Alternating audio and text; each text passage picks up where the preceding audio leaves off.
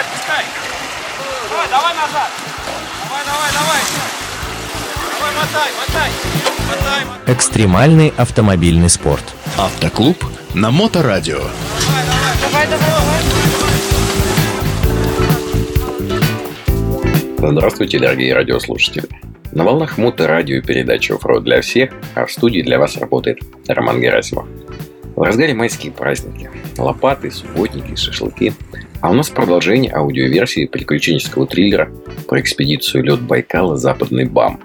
Этот внедорожный, познавательный, расширяющий горизонты праздник прошел под эгидой проекта Евгения Шаталова Red Off-Road Expedition и при партнерской поддержке крупнейшего магазина внедорожного снаряжения 4 на 4 Sport.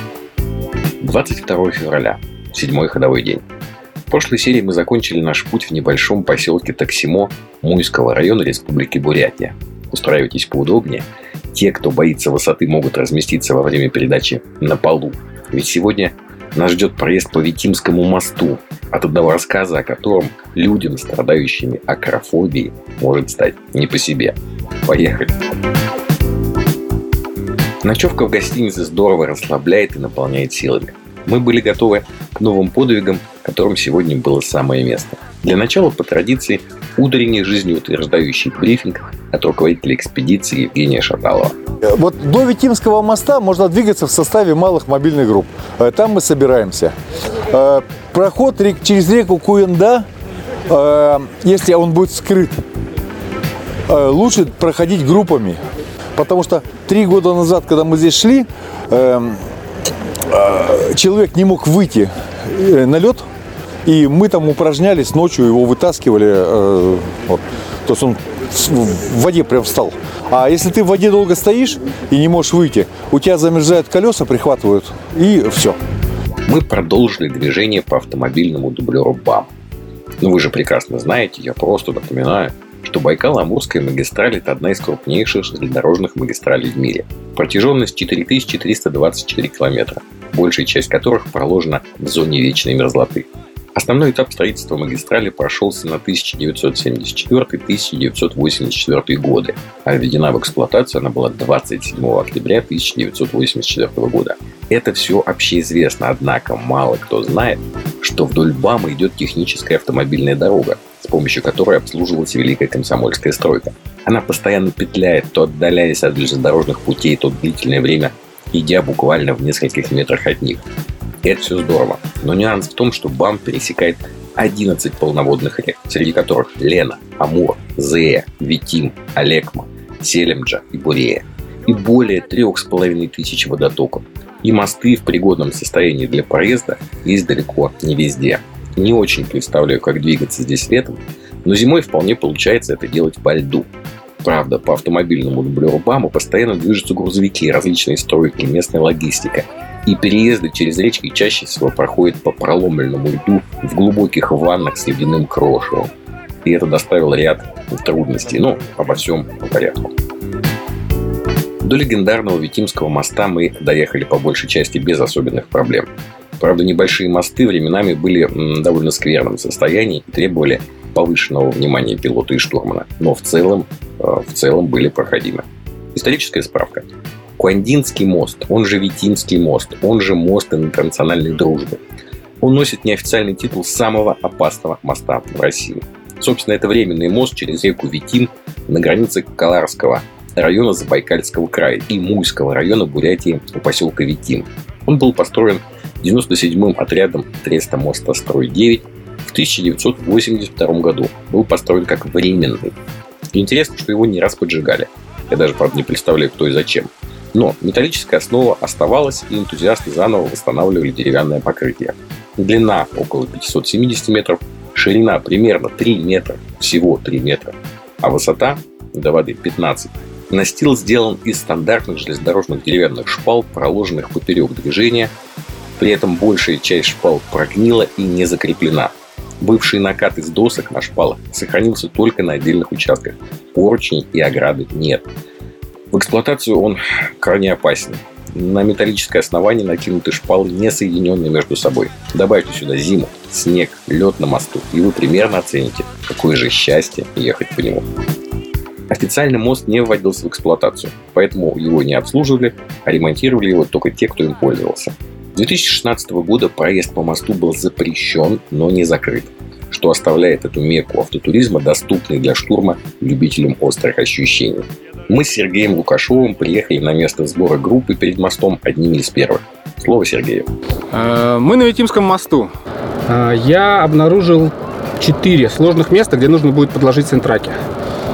Они довольно стрёмненькие немножко, но проходимые, на мой взгляд. Поэтому сейчас мы ждем машину с сентраками, и решение принято. Едем. После сбора всей группы провели небольшой брифинг. Ехать по мосту отважились четыре добровольца. Остальные пересекли реку по накатанному местным жителями пути через лед. Началась такая адреналиновая операция по переправе. Сложность была в том, что прочных деревянных трапов было всего два, а машины было четыре. И надо было передавать трапы после проезда сложного места от последней машины обратно к первой. Но ширина моста такова, что от машины до края остается буквально сантиметров 20 и никаких перил. Я признаюсь вам, что боюсь высоты. Ну, не панически, может быть, но ощущения на мосту были крайне жутковатыми. Для съемки фильма о путешествии мне приходилось идти перед колонной по редким заснеженным обледенелым шпалам, расстояние между которыми местами просто вгонял меня в тихий ужас. Но а чего не сделаешь ради великого искусства кино. Ну а кроме того, когда смотришь на все через объектив камеры, оно вроде как-то полегче, как будто смотришь кино, будто это все не с тобой происходит. Коллеги, которые переправились через реку по льду, уже ждали нас на другом конце моста и отчаянно переживали. Дело шло, не сказать, что быстро. Перед каждой машиной шел штурман и буквально по сантиметрам руководил действиями пилот. Но потихонечку мы двигались. По воле случая на проходящем рядом железнодорожном мосту шли какие-то работы. Так вот, строители побросали все свои дела и тоже наблюдали за нашим экстремальным шествием. Погруженные в процесс, мы не смогли оценить, сколько заняло у нас прохождение моста. Но э, по субъективным ощущениям, хотя время в таком состоянии идет как-то иначе, я думаю, что мы затратили где-то около часа. Далее привожу вам такие живые эмоциональные впечатления участников сразу после того, как они съезжали на твердую почву. Не знаю, как у Сереги, но у меня ощущений, впечатлений, эмоций огромное количество. Настолько же огромно, насколько необъятно, необъятен Байкал и горы. А у меня все гораздо проще. Холодно. Но я больше не пойду. Но всем советую. Самое интересное, Один раз надо. самое интересное, не смотри вниз, а смотри на штурмана. Доверяешь штурману, подожди, доверяешь штурману, пройдешь любые препятствия, любые, любое бездорожье тебе будет по силу. Главное штурман. У меня единственный, пожалуй, и самый сильный страх в моей жизни – это страх высоты. Но когда команда приняла решение идти, ничего не оставалось делать, как подождать чуть-чуть с этим страхом. А сейчас, когда мы прошли этот мост, я опять начал бояться. Больше не пойдем. Больше не пойдем, очень боюсь высоты. Зашибись! Вы чувствуете запах адреналина? Да, И я нет. свербит, и глаза слезятся. Но так хотелось в этот момент. И воздух мужеством запал. Так, а вот еще один экипаж подъезжает. Отлично. Как? Прикольно, да. Спасибо, да. Зашибись. Ощущения невероятные. Сюда вы точно будете. Очень интересно, но на самом деле тут очень важна работа штурмана. Сергей великолепен был вообще сегодня. Это было просто, это было шикарно, это супер, я просто, я не могу, я еще хочу туда. Но было страшно, на самом деле было очень страшно. Но мы сделали это, мы сделали, но больше туда не поедем. Он- я нас сюда привез. Это я молодец. Ну я не жалею, не жалею. Нет, вообще Нет, очень страшно. Надо очень аккуратно, потому что, ребята, только с осторожностью. Ну я больше, наверное, это не сделаю никогда.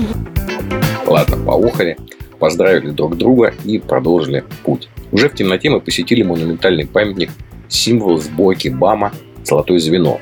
Он находится в Куанде около вокзала и представляет из себя стеллу из рельсов и табличек с названиями станций. Ближе к полуночи преодолевали очередные ледяные проломы а, на переправе через одну из множества речушек. Мы с Алексеем Сапрыгиным шли где-то ближе к концу группы, но не самыми последними. Ну а в самом конце, и даже не очень понятно где, потому что рация не добивала, ехали э, братья наши меньше на кроссовер. Оценив сложность переправы, глубину образованной грузовиками чаши с плавающим льдом и крайне непростой, э, крутой выход на скользкий берег, мы приняли решение остаться и подождать остальных для подстраховки. Да что я все говорю? Слово Алексею. Не доезжая километров 40 до Новой Чары, столкнулись с очень сложной наледью. Казалось бы, уже все сложные прошли, но нет. Глубокая яма, вода стоит, и льдины плавают.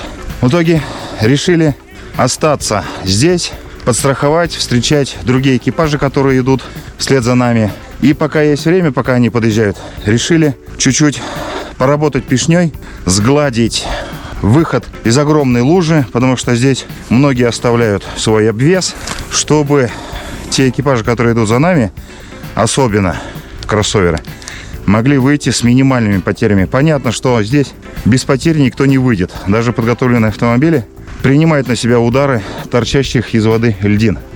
Но пока стоим, работаем пешней, встречаем наших ребят. И вот вместо того, чтобы счастливо спать в кровати, довольно долго мы дожидались на берегу наших товарищей. И, кстати, не зря дожидались, потому как помощь действительно понадобилась. И мы на трассу перетащили за нашим 150-м Прада Сузуки Гранд Витару и подстраховали еще два экипажа. И уже в глубокой ночи, больше похожей на раннее утро, мы остановились наконец на сон в поселке городского типа Новая Чара. Долгий и насыщенный день подошел к концу. До конца экспедиции оставалось буквально два дня. И на сегодня у меня все. Вы слушали передачу «Оффроуд для всех» на волнах Моторадио онлайн. С вами был ее автор и ведущий Роман Герасимов. До новых встреч в эфире. А, вы это, уже такой грязный, смотри, весь мокрый. Практики без здоровья. Автоклуб на Моторадио.